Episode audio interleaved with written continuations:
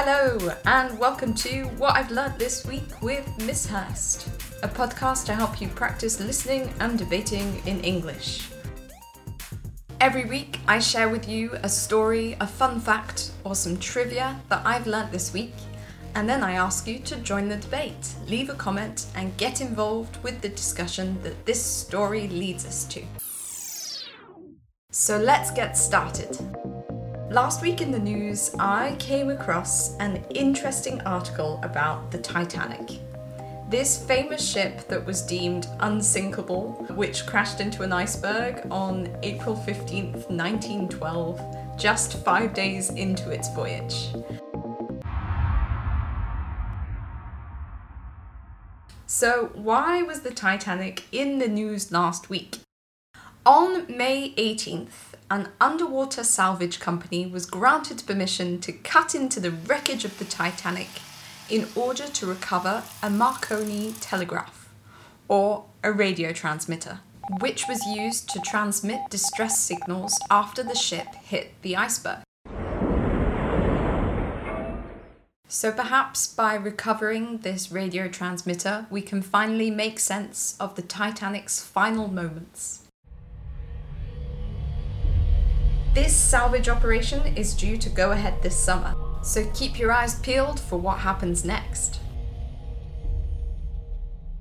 Even though the Titanic was deemed to be unsinkable, only 706 out of 2,223 passengers and crew members survived.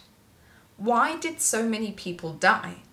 Why was the death toll so high? For two reasons. Firstly, the ship was not equipped with enough lifeboats to save all the passengers aboard. And secondly, because when the ship did start to sink, not every lifeboat was filled to capacity. This led me to discover the story of lifeboat number one, which was branded the Money Boat, or the Millionaire's Boat. So, why was the first lifeboat that fled the sinking ship, the Titanic, nicknamed the Money Boat?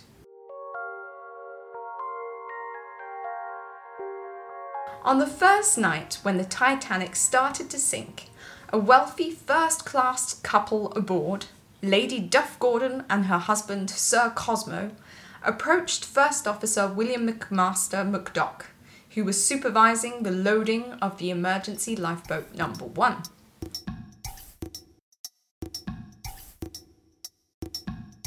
Sir Cosmo asked if he and his wife could get in, and Murdoch replied that he would be glad if they would. A few minutes later, at about 1:10 a.m., lifeboat number 1 was lowered, containing only Lady Duff Gordon, her husband Sir Cosmo, three other passengers, and seven crew members, making a total of just 12 people in a boat capable of carrying 40 people. But why were there so few passengers aboard this lifeboat? Well, after it became evident that the Titanic was genuinely sinking, leading fireman Charles Hendrickson aboard the lifeboat number one asked those in the lifeboat whether they ought to go back to help the people who had jumped from the sinking ship and were now swimming in the water.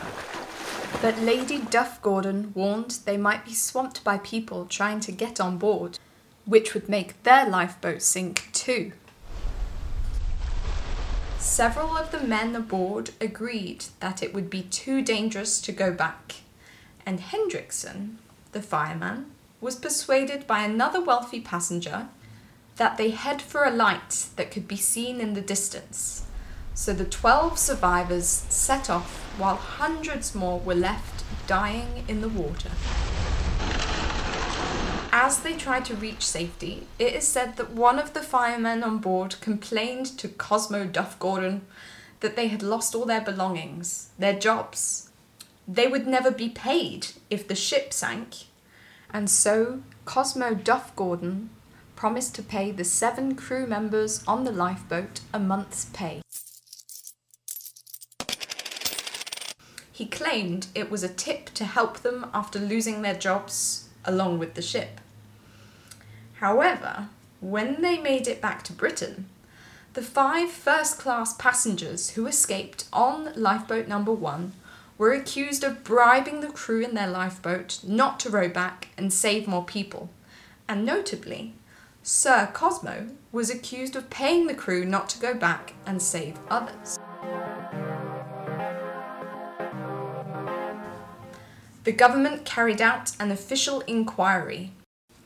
Had Sir Cosmo bribed the crew aboard the lifeboat to secure his escape from the Titanic? Had the money he gave them been a bribe not to row back and rescue other drowning passengers? The government's inquiry found Sir Cosmo and his wife innocent. Nevertheless, for a long time after the disaster, the couple were treated as heartless, bribing cowards. In reality, however, lifeboat number one, or the money boat, wasn't the only lifeboat to leave the ship with too few people aboard. The lifeboats were filled according to class.